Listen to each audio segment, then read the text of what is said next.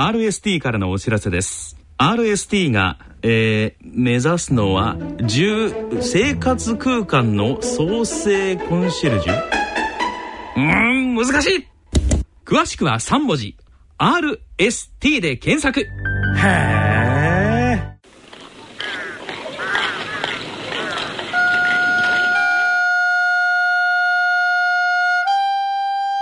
えー、静岡町角電気屋さんのコーナーです。聞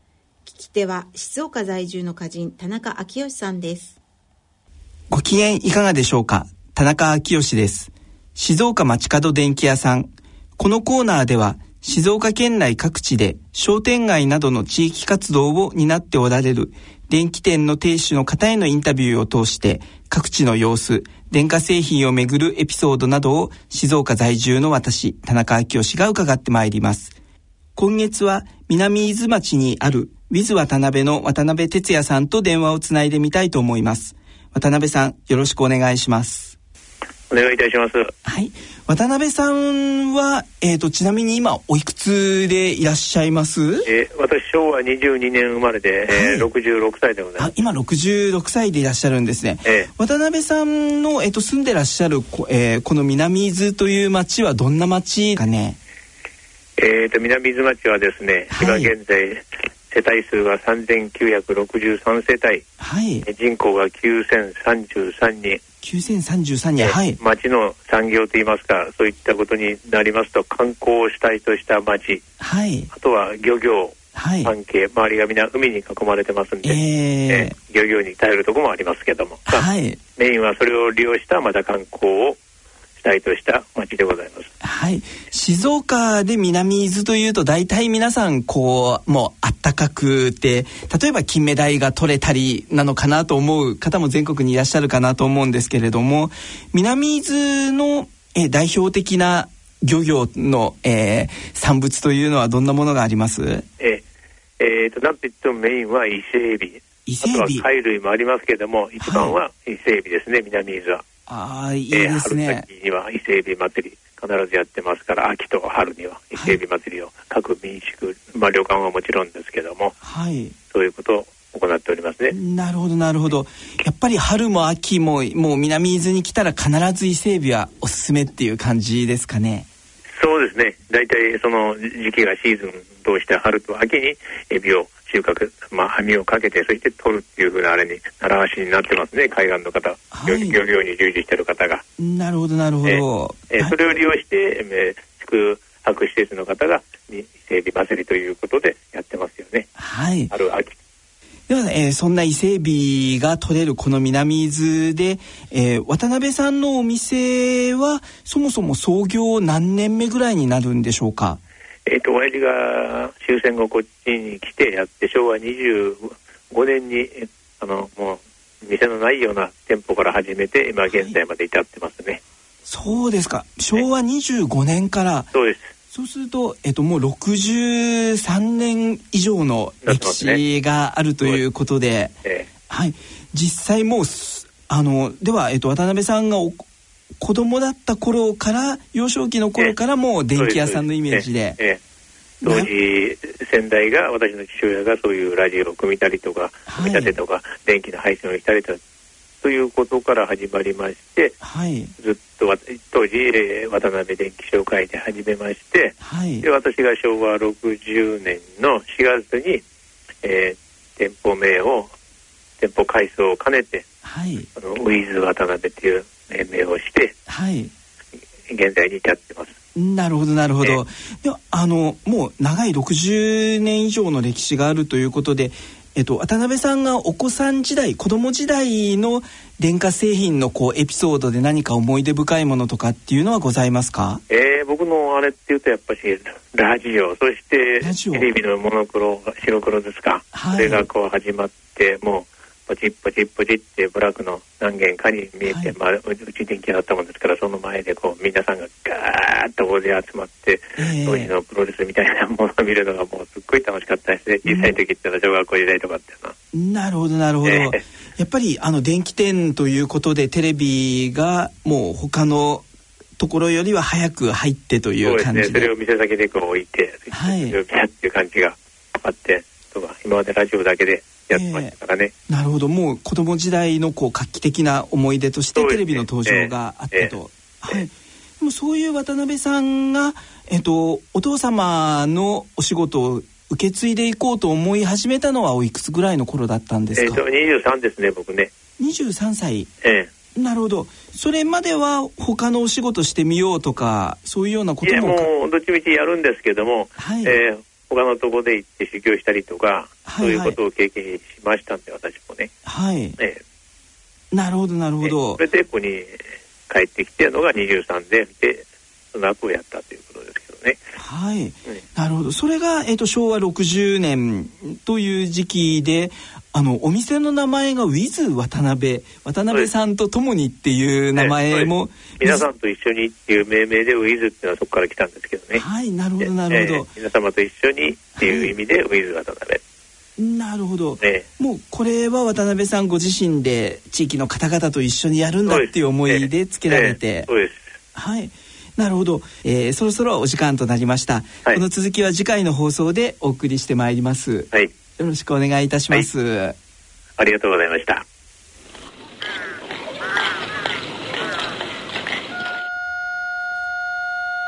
えー、静岡町角電気屋さんのコーナーでした。聞き手は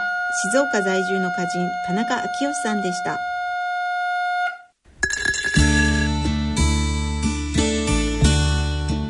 大人のための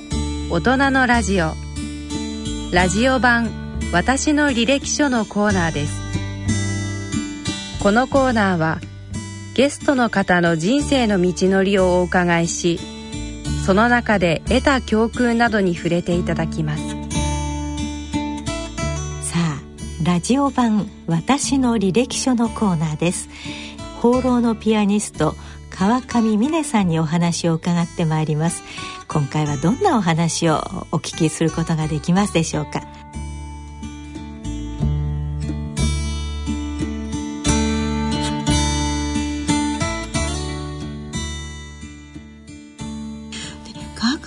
はそのそちらからキューバの方にい。らしたわけですか、はい、そうですね。私は大学があのスペインの大学にいる時に、はい、もうピアノの練習そっちのけでですね毎日あのフラメンコとかジャズを聴きに行ってて、そこでもうどう考えてもすごいと思うのが大体キューバ出身の音楽家だったんですね。でその中で一人そのチューチョ・バルデスというすごい怪物のようなピアノを弾くピアニストの演奏に出会って、はい、もうその瞬間にまた直感でですね、うんうんうん、これをもうキューバに住んでみて、うん、この正体をでもピアノを通してみたいと思いましてそれでキューバにいらした、そのピアニストあの感動なさったピアニストっていうのはそ何系と言ったら変だけどあのクラシックなのか、はい、はい。テクニックっていうんですかね。基本的な、はいはい、あの彼が持ってるテクニックはクラシックなんですけれどもでもジャズ、えーと、基本的にはジャズピアニストあるいはラテンジャズピアニストというふうに言われてます。ジャズピアニスト、はい、なるほどね。あそうですか。じゃあその方の魅力っていうのはやっぱりその魂を揺さぶらせて中上さんのね、はい、でそのキューバに連れてきてしまうほどの魅力があったっていうありました。ことなんですね。全くその通りなんです。こうピアノが私の中ではこんな小さな指で自分私自身も背も低いですし、うんうん、ピアノを自分が弾いてることに何何が何が伝えられるあるいは一体何がここにこの中に意味があるんだろうってこう多分思っていたと思う中で、このチューチョ・バルデスの演奏を聞いた時にその何かがこう彼の体の中からピアノっていう一つの媒体を通してもう爆発をするような音がそのその空間に広がっていくんですよね。こんなピアノってあのこんな爆発的な力を持ってる楽器だったんだというのがもうまずまずもってびっくり。それからその鍵盤を見てピアノを弾かないんですね。お客さんの顔見ながら弾くわけです。で臨機応変にお客さんの乗り方に合わせてですね、どうにでも弾くんですけども、バッハは出てくるモーツァルトは出てくる。それからショパンを弾いてみてなのに今度は踊りになってってもうすごい世界がそこにあってですね。私がもう新規臭く悩んでいたことがですね、嫌になってしまいましたそこで、ね、こんなことでこんな小さなことでピアノを見つめていてはいけないと。じゃそういうところバイエルから入んないでそう違うバルテスから入った方がいいのかもしれない。言ってるんですよ皆さんに。もう留学はパリとかニューヨークっていう人たちにキューバですって言ってるんですけど 行った人まだ聞いたことないんですけど。あそうですか、はい、でそのじゃあキューバというとまあどうなんでしょう。音楽の土壌というのはもう大地がそのまま音楽の土壌だったと思うんですね。あそうですか。当時私が行った時というのはいわゆるその東諸国あるいはい。わゆる当時のソ連が崩壊して、はい、その頃なんですね、えーはい、でキューバっていうのはもうある意味大変そのいわゆる当時のソ連や中国にも依存して、物資なんかを、まあ、得ていた国だったのでそれがもう立ち入れて大変その物資不足が深刻だった時期なんですよね。なので燃料もなかったですしそれからもう毎日食べるものももう本当にあの自分たちで朝昼晩こう探しに行くという感じで、まあ、私は特にそういう生活をまた選んでいたのでもちろんそうじゃない生活もしようと思えば外国人としてドルを持っていればできると思うんですけども、私はその生活に興味がなかったので、やはりそのキューバ人が住んでいる家に行って彼らと一緒に、まあ大学で教えるという機会もいただいたことも合わせて、やはり子どもたちと一緒に住んでみたいと思ったのでそういう生活をしてみたんですけれどもそうなると本当にその日本で普通に手に入るものが全くないと。電気もなければ水も出てこないし日が暮れたら本当に暗くなるんですね。でお水ももう常に断水をしていってお水がいつ出てもいいようにみんなその水道管は全開してバケツを用意してるわけです。だからちょっと水が出てももうすぐになくなってしまうと。だから雨が降ってきたらそれをみんなで集めて子供たちとでそのお水を使って例えばそれでお風呂を入れるとか。なるほど。いろんなことをこうしていくっていうその中で常に音楽がそこに伴ってるんですよね。お水を集めてる時にみんなでそこで歌いながらだったりとか雷がバーンと落ちてきてじゃあどっかでみんなじゃああの雨宿りをしようなんて言って一緒になると、うんうん、そこに落ちてる小石や枝を集めてきて、うん、あの弾き始めるとそのまま音楽になり。ピアノなんかもたくさんあるんですけれども、ロシア製のものですよね、まあ、ソ連製のものなんかあるんだけども、調律をする人もいなければ弦も張る人も弦もなかったので半分ぐらいこう鍵盤が動かないようなピアノが普通にあるんですけど全然関係ないんですよね彼らにとって動くところだけはい、ピアノはピアノで動くところだけの鍵盤を使って最高の音を作るわけです。だから全てが大地から空気から全てが音楽なんですよ。なんですよね。なるほどね。じゃあそういうキューバでそのなんて言うんでしょうか子どもたちへの音楽教育みたいなのは学校なんかではどうどうなんですか、大変教育レベルは高かったんですね。そうですか、うん、例えば私は音楽大学で教えていたんですけども、うん、一番才能がないのが私で本当なんです。もう子供たちはとにかくもう歌うギターは弾く、もう踊るバイオリンは弾くもう何でも何でもできるんだけど全部適当なんですよね、なるほどその中でじゃあじゃああなたは何をするのって、あの決めてもらってピアノ科に行きます、バイオリン科に行きますっていうところで先生たちがそれではそのためにちゃんと徹底的に勉強する楽器というのを与えると。だけど彼らは常にその何何でも弾けるんですよね。ですね。これは羨ましかったです。あなるほどね。じゃあなんかあのこうサロンがあってもあ今日はなんかバイオリンが足りないといえばもうあ僕が弾くみたいな感じなんですね。みんな持ち帰りましたよ。オーケストラとかじゃあ次の曲はえーとってが曲ごとにガサガサするんですよね。持ち帰ったりとかですね。指揮者が変わったりとかすごいですよね。もうあれは私はとても逆立ちしてももうどんなに頑張ってもああいうふうにはなれないっていうのをというのを教えてもらった感じです。ということはあのキューバは、まあ、まあ、物資というかその経済的な面では足りなかったけれどもその音楽の感性とかそういうこう文化は豊かだったっていうことなんですね。世界最高に豊かな国だと思いました。思いました。教えられますね。はい、うんお生まれは愛知県ですけれども、はい、日本のあの根拠地っていうのはやっぱご実家に帰られるんですか、はい、違うんですか？帰ってないですもう本当に両親には申し訳ないんですけど あの京都が好きで京都に日本といえば京都ですよね。そうですね。私やっぱり練習を一日たくさんピアノを弾くので、はい、その防音室の中に中に暮らしたくないんですね。あなんかこう圧迫された中でどうしても曲は作れないのでやはり窓が窓があって時々窓を開けたりして、うん、でご近所の方の迷惑ならないようなもので、うん、かつ新幹線が近くに通っててかつ国際空港が近くになってっていうこうどんどんどんどん絞っていくと京都なんです。京都 大地があって川があって山が見えて。なるほどね。はい、じゃあ京都だとやっぱり水が美味しいし、はい、それかお酒は召し上がるんですか？大好きです。聞いてくださいという。お酒ももう一つの一つつながりでするかもしれないですね。言葉とお酒。はい、そのそれをこう一緒に交わしながらいろんなものが生まれたっていうのは多分あると思うので、それは京都だけでなく、世界中今思うと自分が行った国は全てお酒が美味しい国だったかなという気ね、あそうですか。じゃあそうやってその日本と外国を行ったり来たりしながらその間にまああの中南米などを、まあ、演奏旅行というんでしょうか、はい、演奏ツアーというんでしょうか、はい、をなさったということなんですけれどもこれはどんなこうご縁でまず最初に中南米は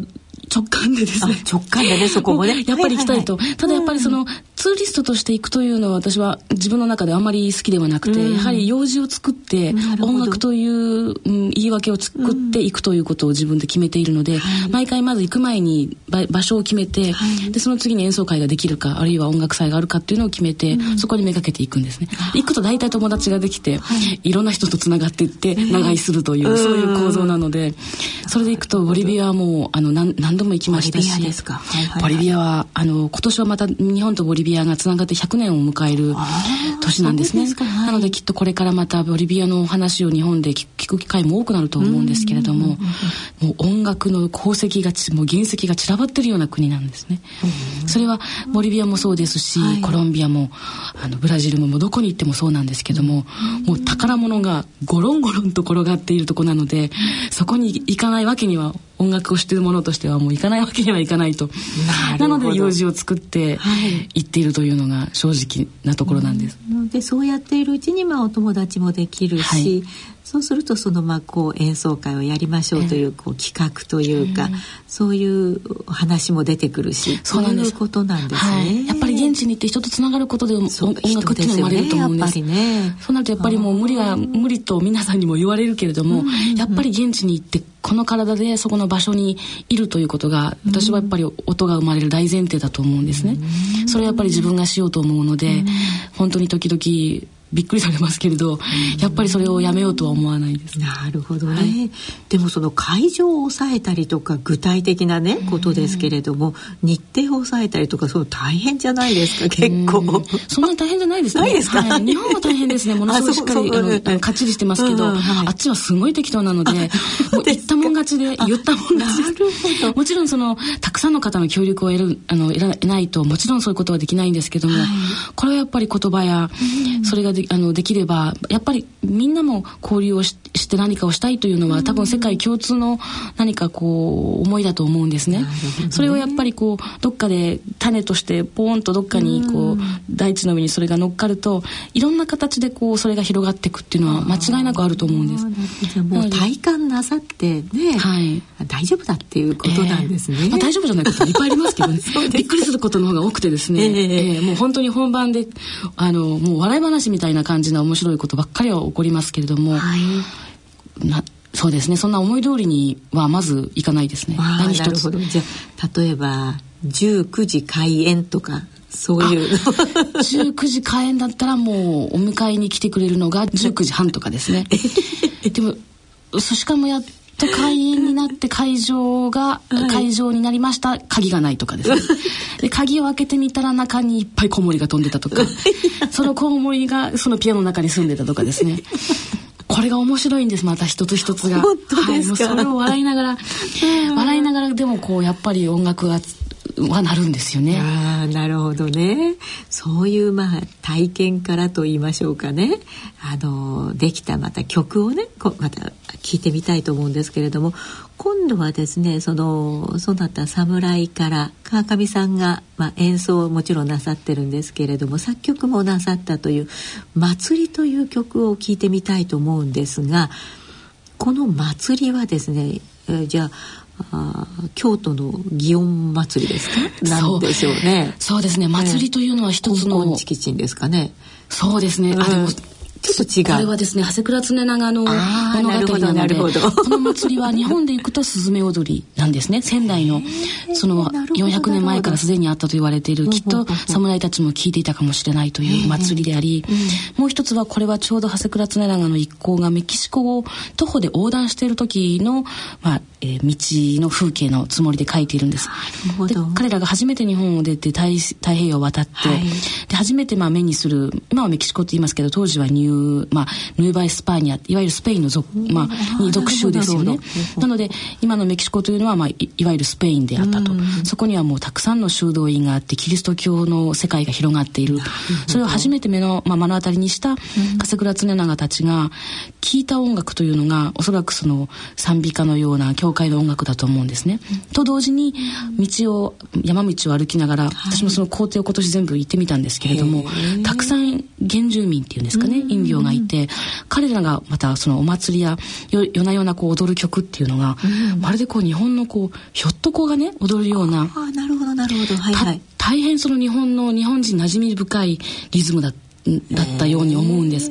でそれをきっとこう当時400年前の彼らがその、まあ、毎日毎日疲れてのこう野営をして、まあ、野宿をしてる時に、遠くからそのひょっとこのような音が聞こえできっとの故郷仙台の何か祭りの音と重なり、キリスト教が重なり、い、ろんなものがこうフラッシュバックをするような、こう私にとっての私コーチにとっても、そのうん、国と国を行くた行くたびにやっぱりぶつこうぶつかるか対流のようなものっていうんですかね、はい、それをこう自分の中にもあるものも一緒に合わせて表現したのがこの「祭り」という曲で全部コントラストなんです。日本の祭り、ね、えー、はい、メキシコの祭り。夜昼。あるいはそのキリスト教仏教みたいな感じでそれを表現しようと思って作ったんですけども。なるほど。あのラジオをお聞きの皆さんもぜひその400年前にこう想像していただいて長谷倉常長になった気分でね祭りを聞いてみたいと思います。えー、そなた侍から祭り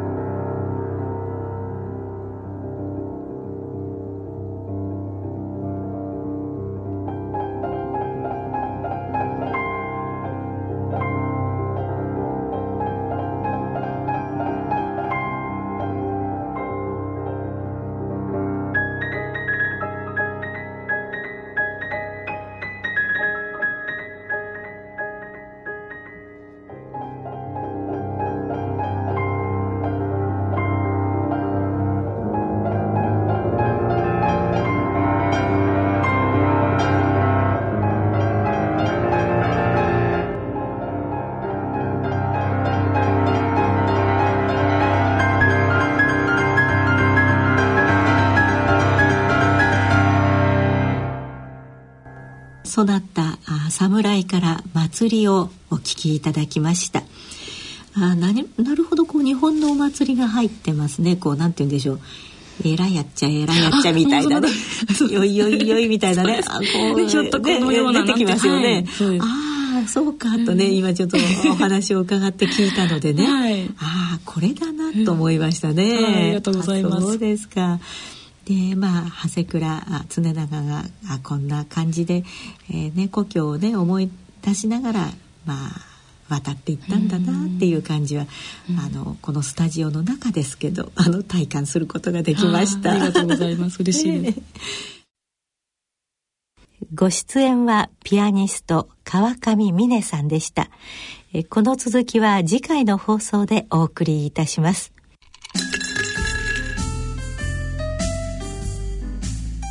大人のための大人のラジオ。大人の科学のコーナーです。このコーナーは日経サイエンス発行人の吉川和樹さんにご出演いただきます。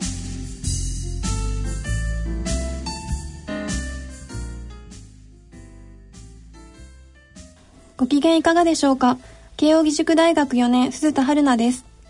この番組では日経サイエンス発行人の吉川和樹さんにご出演いただき科学の話題について解説いただきます。吉川さんよろしくお願いします。はい、よろしくお願いします。えー、それではここで3月24日発売の日経サイエンス5月号の特集記事について解説いただけますか？あはい、えー、今回あの特集が2つありまして、はい、えー、あの1つはと無意識の罠という、はい、まあ、心理学の話ですね、でもう一つはあの、まあ、天文学の話ですが、はい、太陽系外惑星の話で、そのテーマはイタンの太陽系外惑星、あのイタンというのはちょっとあの変わったというなんかそういう意味ですけども、あのそういう2つの特集です。まあ、最初のその無意識についての特集なんですけれども、あのまあ、私たちの、えー、普段の行動とか、こう喋ってる言葉とか、あのあるいは、まあ、相手に対してあのどどんな感情を抱くかとかですね、あのそうしたことはあの、まあ、自分ではその意識をしていない無意識によって、あの相当な部分が影響を受けているということをですねあの、まあ、そのかつてその、えっと、フロイトが、まあ、そういった、まあ、その無意識の研究を始めてですね、まあ、そういうことを言ったんですよね。あのえっと、例えばあの彼の言葉ですけども、まあ、人間の、えっと、心っていうのはその氷山のようなもので、その、えっと、7分の1をがその水面の水面の上に出て、えー、いるんだいるんだと。まあそんなことを言ってるんですけども、まああのつまり人間の心の内意識に上っているのはごく一部であって、うん、えー、まあ、大半は水面下に、えー、沈んだ無意識であるということを言ったわけですね。うん、でまああのこの日経サイエンスの5月号の表紙はですね、えっと人間の脳がですね、あの水にこうプカプカ浮いてる、あの絵になってるんですけれども、あのまあ、このようにこう、えー、水面上に出てる、うん、なるほどそういう意味だったんです、ね、はい。あの、まあ、ごく一部であると、でまあそのフロイトが言ったことと同じなんですけども、はい、まあそのフロイトがそのようなこうご主張をしたその無意識の問題についてですね、うん、えっとまあ現在の心理学というのがあの、まあ、いろんな実験などを通じて、うん、あのこの無意識の正体っていうのが一体何なのかと、まあ、実際どのように人の心に影響を、えー、と及ぼしているのか、といったことをまあ明らかにしていると。でまあ、今回のあの特集は、あのそうした内容をですね、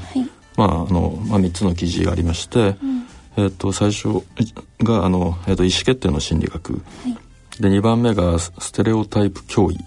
というちょっと変な言葉ですが。はい、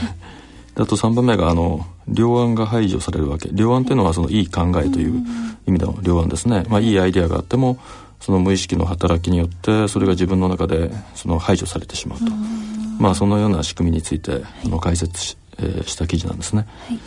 それで最初の、えーと、意思決定の心理学というのはですね、はい、これはそのアメリカの、えーと、イェール大学の心理学者が書いた記事なんですけれども、うん、あのまあ、まさにこう人間の意思決定というものが、うん、あの無意識との関係で、うん、どういうふうに行われているのかという問題について、まあ、包括的に、えっと、分かりやすく、あの、えっと、書いてます。まあ、あのこんな話も出てくるんですね。あの、えっとまあ、相手とこう話をするときに、まあ、自分がこう、えっと、熱い、えー、コーヒーカップを持っている場合と、冷たいそのアイスコーヒーのグラスを持ってる場合とではその相手に対して持つあの印象が違ってくると。その持つコーヒーだけで違ってくるんですそうですね。あの、うん、熱い熱いカップを持ってる時の方が、うん、えー、と相手に対して、まあ、よりあの好意的であの寛大な印象を抱くといったそんな話が、うん、の紹介されてますね。あのまあ、こういうふうにあの今のはその、まあ、物理的な環境の違い、まあ、熱いものを持ってるか冷たいものを持ってるかみたいな違いですけれども、まあ、そういったふうな話のほかにですね、えっとまあその偏見みたいなものだと言っても言ってもいいと思うんですけども、あの人間はまあ無意識のうちにあの偏見を持ってるわけですね。今までのその経験とか、あの教えられてきたこととかですね、が元にな元になってると思うんですけども、あのそうした偏見によって行動とか相手に対して持つ印象というのが、あの左右されると。でまあ極端な話、えー、相手をこう見た瞬間にですね初対面の相手を見た瞬間に、まあ、この人はこういう人だというふうに、あのふうにあの決めてしまってですね、その無意識の中ではそういうふうに決めつけてしまって、でそれから後の判断というのはその決めつけによにこう影響されて、まあ、意思決定をあのしてしまうと、だから自分ではその意思決定というのは、まああの合理的な理由によって決めたというふうに、あの思っているけれども、そうではなくてですねその、えー、最初からなんか無意識によって相手はこういう人だみたいな、あの結論があの出ていあのいるとかですね。まあそんなふうな話ですね。まあそれはまああのよく聞く話かもしれませんけども、あの最初から思い込んで結論最初に決めちゃってるみたいなね、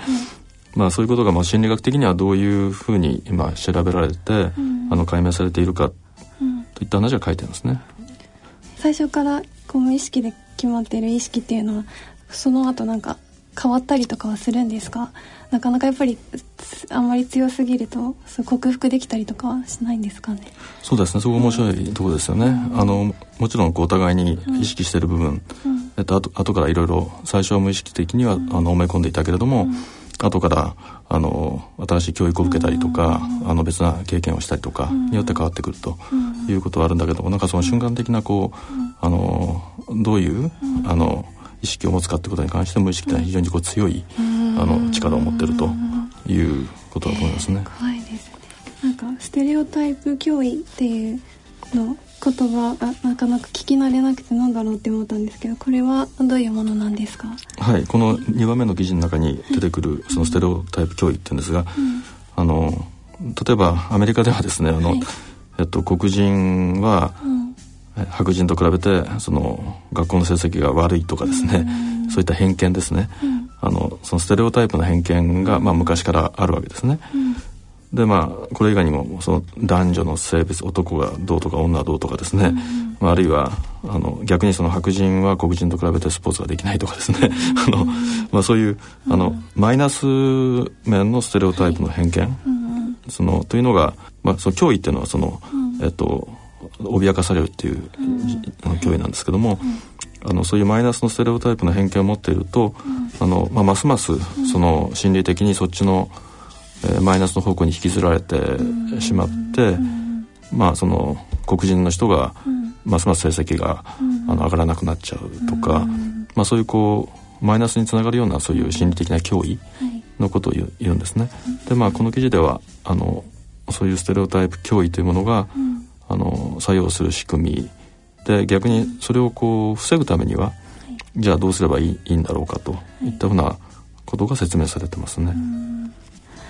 次の記事で両腕が排除されるわけ。えー、これはこれもこれこれもまあちょっと耳慣れない言葉なんですけども、はい、ここではその、えっと、アインシュテルンアインシュテルング効果っていう、あののが出てきまして、はい、あのこれはもう何かこうある問題に取り組んでる時に、ある方法にとらわれてしまうことで、あのまあ、目の前にあるより良い方方法というものが文字通りこう見えなくなってしまう、ということを指すんですけどね。でまあ、えっと、チェスのようなゲーム。で、まあ、あのかなりこう上手な人でもあるとこにはまっちゃうと、あのまあいい手というやつが見えなくなってしまうという、そういうこう心理的なこう仕組みについて、まあ、そういった例を通してあの説明してますね。でまあこのこれも含めてあの、はい、えー、まあ、私たちが、まあまあ、無意識というものにいかにとらわれていて、まあ、それでまああの損をしてるのかと。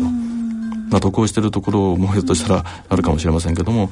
まあ、そのようなその心の在り方というものを、まあ、この3つの記事を読んでいただくと、まあ、よくわかるんじゃないかと思います。ありがとうございます。えー、そして2つ目の特集記事「イタンの太陽系外惑星」これについて解説をお願いできます。かはい。えっと、これは、まあ、あの最近、まあ、結構話題になってるあの関心も高い、はい、あの太陽系外惑星、あの系外惑星というのはその太陽系以外の場所で確認されている惑星のことですね。はい、でまあ、太陽のようなあの恒星、えー、などの周りを回ってる惑星ですね。で、まあ、当然そういったものは宇宙にはあのたくさんあるだろうというふうに昔からあの言われていたんですが、実際には確認されてなかったのが、まあ、今から20年ぐらい前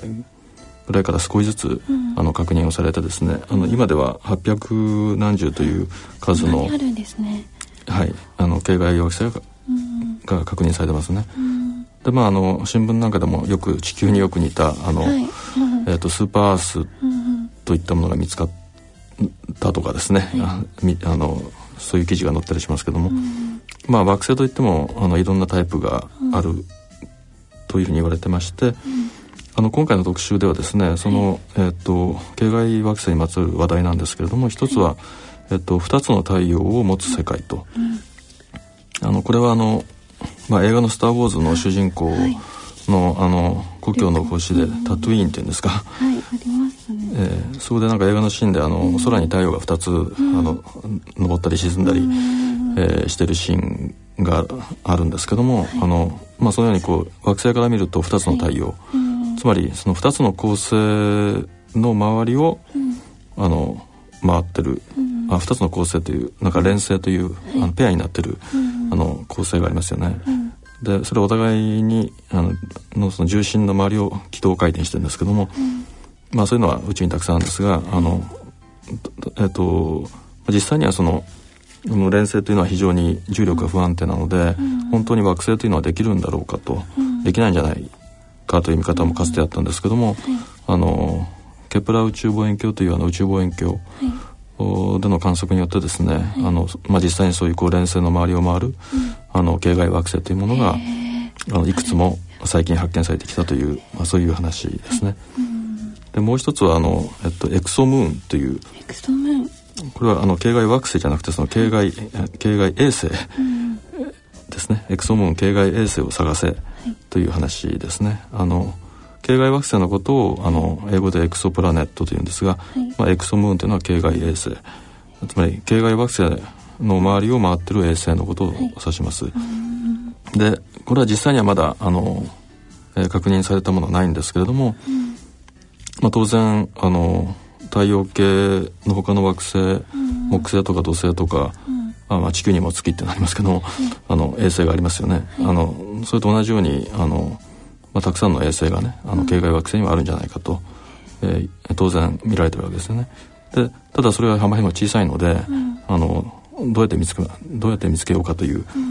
えー、ことであのそれを探すための、えーと、プロジェクトが、えーと、動き出したという話を紹介していますね。まあ、どうしてその系外衛星というのが注目されてるかっていうのは、あの例えば太陽系の場合には木星にあのエウローパっていう衛星があって、はいうん、これはもう本当にあの氷に覆われた星なんですが、うん、それがあのひょっとしたらそこに生命がいるかもしれないみたいなこと言われていて、あのむしろその惑星よりも衛星、こうエウローパみたいな衛星の方があの生命が生まれる可能性が高いのではないかということであの、まあ、そういう意味からもその系外衛星、というのをあの見つけられたらいいなという話になってるわけですね。えー、そして、えー、今月はブックレビューに特集でフレッシュマンのための読書ガイドとしていくつか本が紹介されてますね。えー、さて最後に次号6月号の特集記事についてご紹介いただけますか？はいあの次号6月号ですけれども、はい、あの今発売中の、はい、えーと、5月号の雑誌の、まあ、後ろの方に載せてる事後予告の中ではですね、はい、えまあ、脳神経科学飛躍の時代へという、まあ、脳科学の最近の研究状況、まあまあ、特にその意識がなぜ生まれるかみたいな、あのそういうことをやろうとしてたんですけれども、あのえー、ただそのこの今月号の編集が終わった後でですね、あのえっと、宇宙論の分野で大きなニュースがありましたですね,、あの3月半ばにですね、えっと、原子重力波の観測に成功したというニュースがあって、あのまあ、新聞テレビのメディアを賑わしたことを覚えておられるかもしれません。あのまあ、アメリカのカリフォルニア工科大学などのグループが、南極に設置したと電波望遠鏡による観測で、あの宇宙の最,、最初の初期にあの発生した重力波の存在を初めて確認したというニュースですね。あのまあ、宇宙はビッグバンで生まれたと言われ,、言われますけどそのビッグバンのさらにその前に、あの宇宙が急速に膨張したという宇宙インフレーション理論というのがありますけれども、その、えー、証拠というのを初めて捉えたという話ですね。まあ、こうしたニュースが出てきたんで、あのこれについてあの特集をですね急遽、あの組もうということで今準備しているところですね。でそれとまあ、はい、もう一つ大きな科学ニュースでもありますけれども、はい、あの例のスタップ細胞についてもですね、はい。うんうん、まあそその後、その研究内容をめぐってさまざまなこう疑問が示されたような形になってます。まあ、別な意味でのニュースになってますけれども、まあ、そのスタップ細胞のあの問題の顛末についても、えー、と次の6月号ではまとめて取り上げる予定ですので、まあお楽しみに、ということです。楽しみに日経サイエンス6月号は4月25日発売となります。次回のこのコーナーの放送は5月3日の放送となります。